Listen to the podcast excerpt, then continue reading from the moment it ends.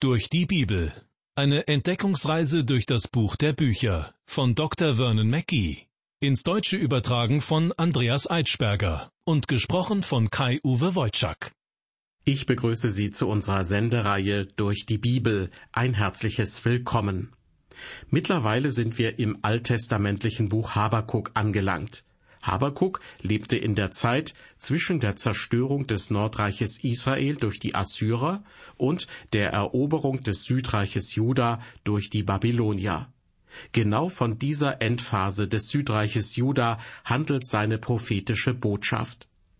Der Prophet stellt sich die Frage, warum Gott scheinbar nichts gegen das Böse auf der Welt unternimmt.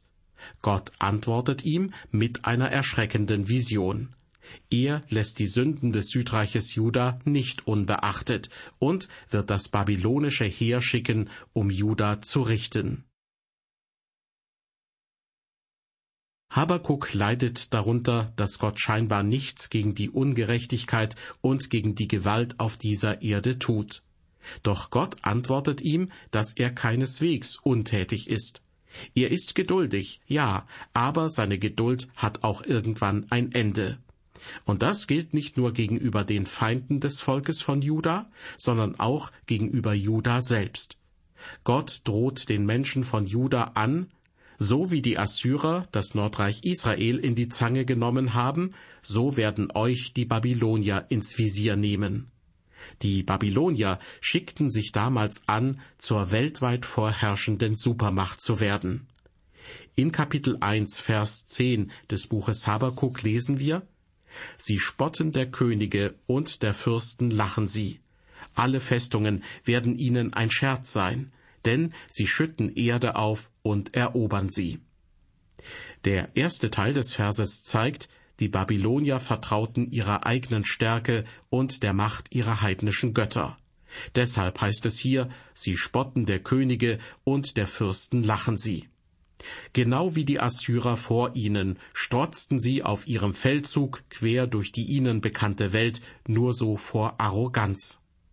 Weiter heißt es, alle Festungen werden ihnen ein Scherz sein, denn sie schütten Erde auf und erobern sie.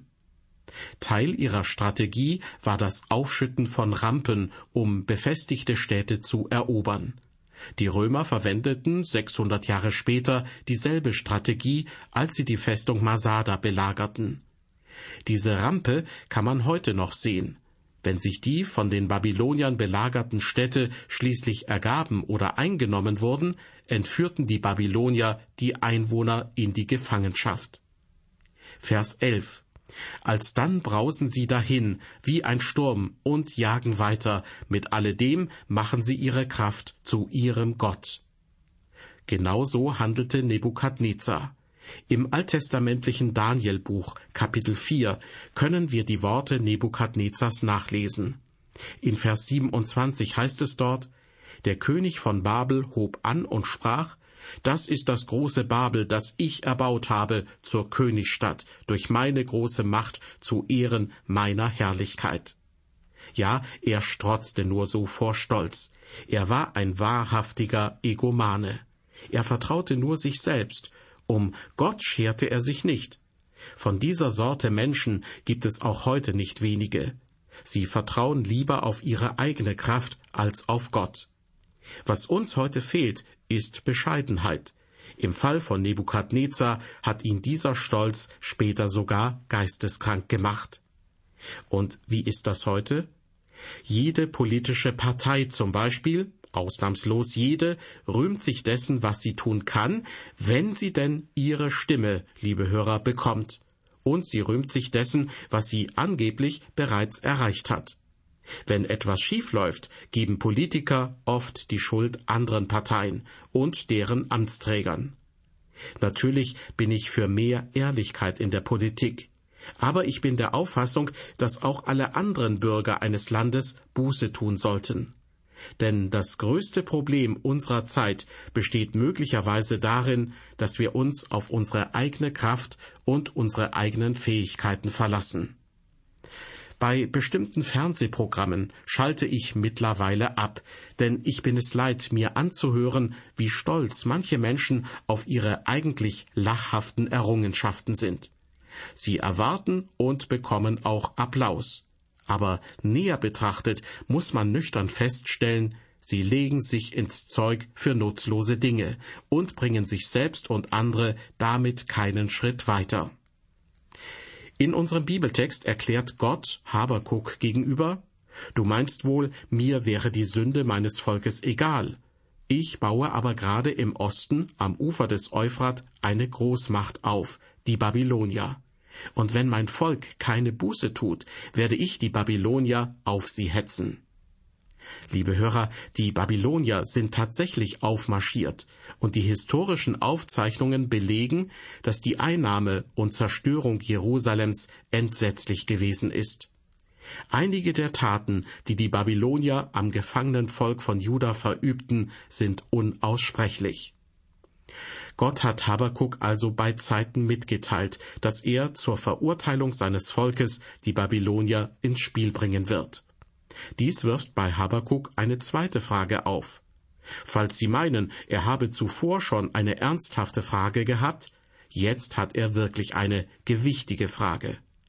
Wir lesen in Vers 12, Aber du, Herr, mein Gott, mein Heiliger, der du von Ewigkeit her bist, lass uns nicht sterben, sondern lass sie uns, o Herr, nur eine Strafe sein, und lass sie, o unser Fels, uns nur züchtigen.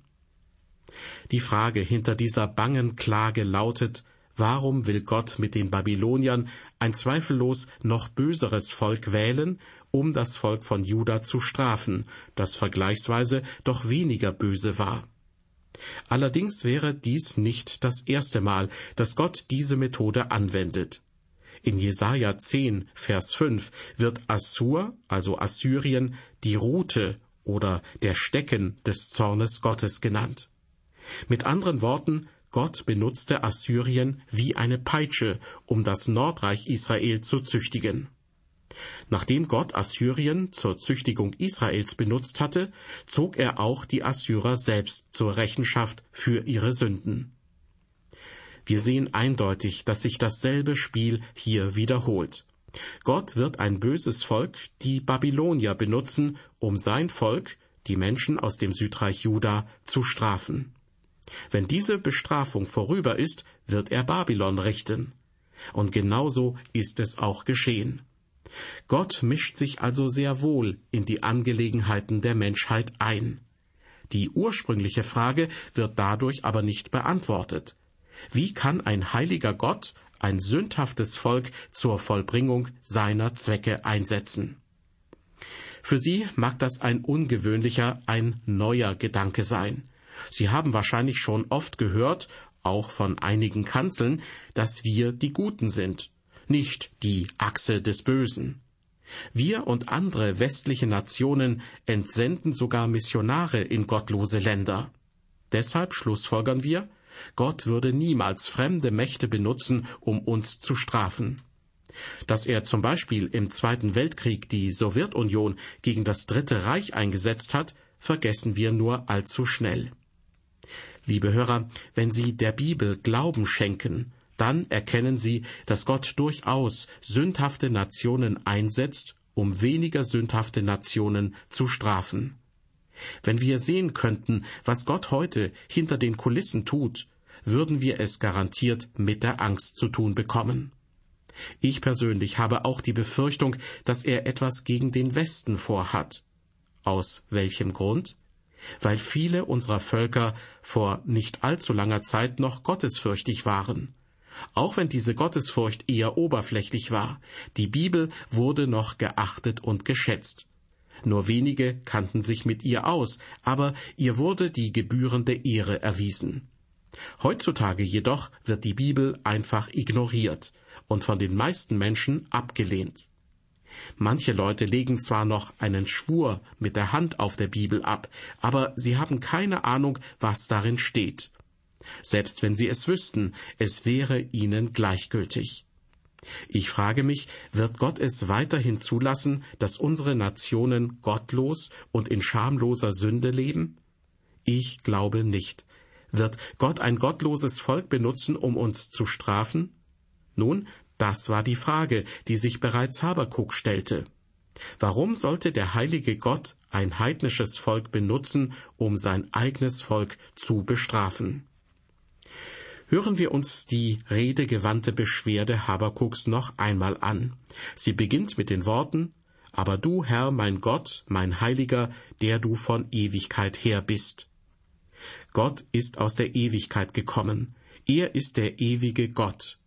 Herr, mein Gott, mein Heiliger, mit anderen Worten sagt Habakuk, du bist ein heiliger Gott. Wie kannst du nur ein heidnisches Volk wie die Babylonier benutzen?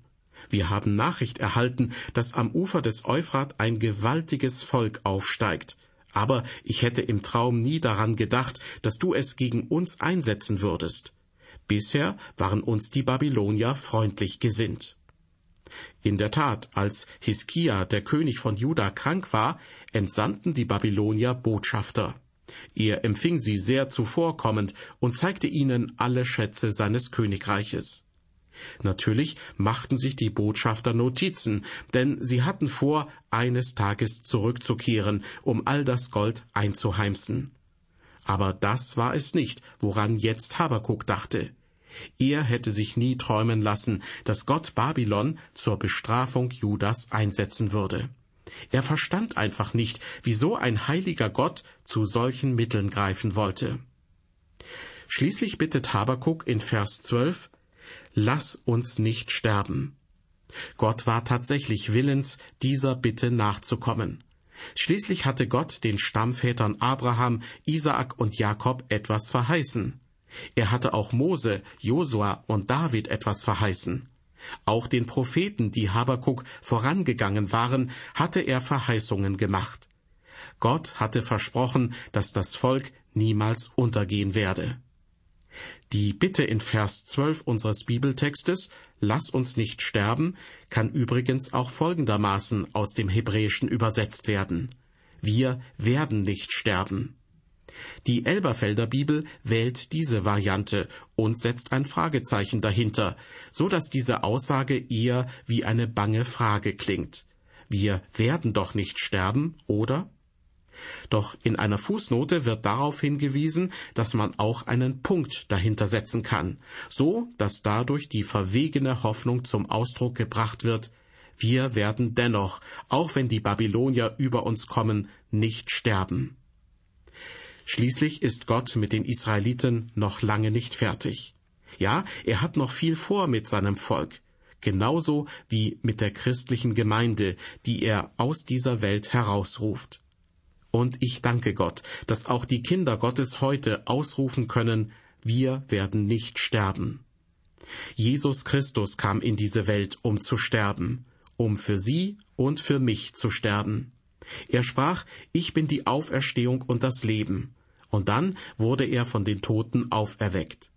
Er wurde, wie es im Römerbrief heißt, um unserer Sünden willen dahingegeben und um unserer Rechtfertigung willen auferweckt. Der Herr Jesus sprach zu den zwei weinenden Schwestern des Lazarus, Ich bin die Auferstehung und das Leben. Wer an mich glaubt, der wird leben, auch wenn er stirbt. Überlegen Sie mal, was das bedeutet. Als Habakuk sprach, wir werden nicht sterben, so die Übersetzung der Elberfelder Bibel, hatte er recht. Das Volk Israel sollte nicht sterben. Die Botschaft des Evangeliums wiederum lautet, und wer da lebt und glaubt an mich, der wird nimmermehr sterben. Liebe Hörer, darauf ist Verlass. Natürlich werden sie eines Tages körperlich sterben. Wie sieht es aber in diesem Augenblick aus? Sind sie geistlich tot? Wenn sie es sind und bleiben wollen, werden sie auf alle Ewigkeit in Schuld und Sünde tot sein. Das bedeutet, dass sie ewig von Gott getrennt sein werden. Gott ist ein heiliger Gott, er lässt keine Sünde im Himmel zu. Er hat uns aber verheißen, dass er uns das ewige Leben schenken wird, wenn wir seinem Sohn vertrauen. Gott spricht, wenn du glaubst, dass du ein Sünder bist, dass du dir die Erlösung nicht verdient hast und sie dir auch nicht erarbeiten kannst, dann gebe ich sie dir als Geschenk. Und durch meine Gnade wirst du errettet werden. Du wirst das ewige Leben erhalten, denn wer den Sohn hat, der hat das Leben. Deshalb noch einmal die Frage, liebe Hörer, haben Sie den Sohn Gottes? Haben Sie Jesus Christus? Wenn dem so ist, haben Sie das Leben, das ewige Leben, und Sie werden geistlich nicht sterben. Als Habakuk Gott gegenüber äußerte, wir werden nicht sterben, war er auf der richtigen Spur. Er hat aber noch nicht so richtig begriffen, wie Gott in dieser Welt zu Werke geht. Und ich denke, vielen von uns geht es genauso. Gott hatte Habakuk zuvor mitgeteilt, dass er seinen Blickwinkel ändern muss. Wir haben heute einen riesigen Vorteil gegenüber Habakuk, denn wir können alles aus der geschichtlichen Perspektive betrachten. Wir können auf die Zeit Habakuks zurückschauen und sogar ganz zurück bis zu den Anfängen der Menschheitsgeschichte.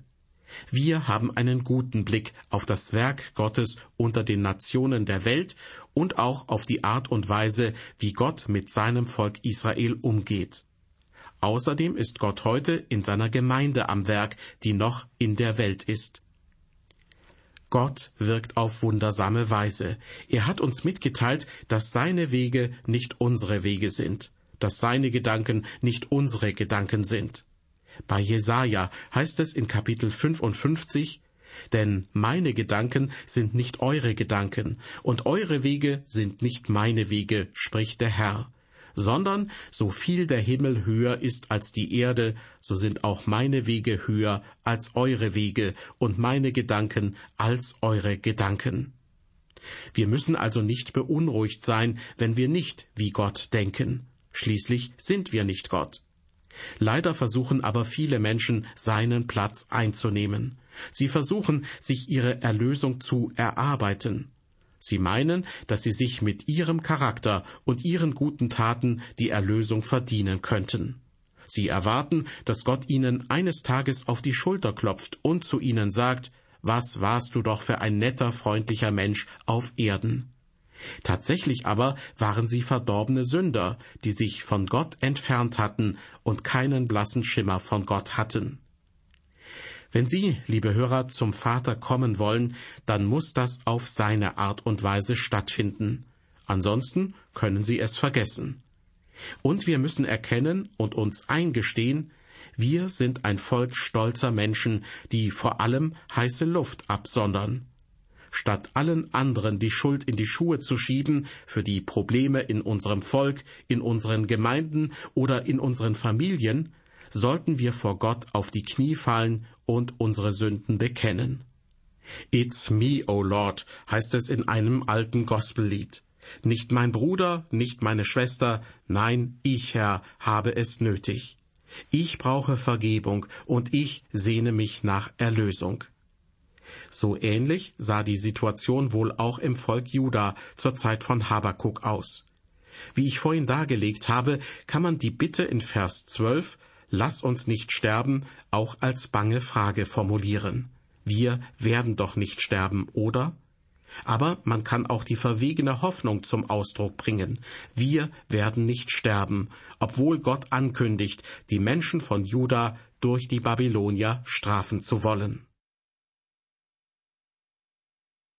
Habakuk hat von Gott eine Antwort erhalten, aber sie gefiel ihm ganz und gar nicht.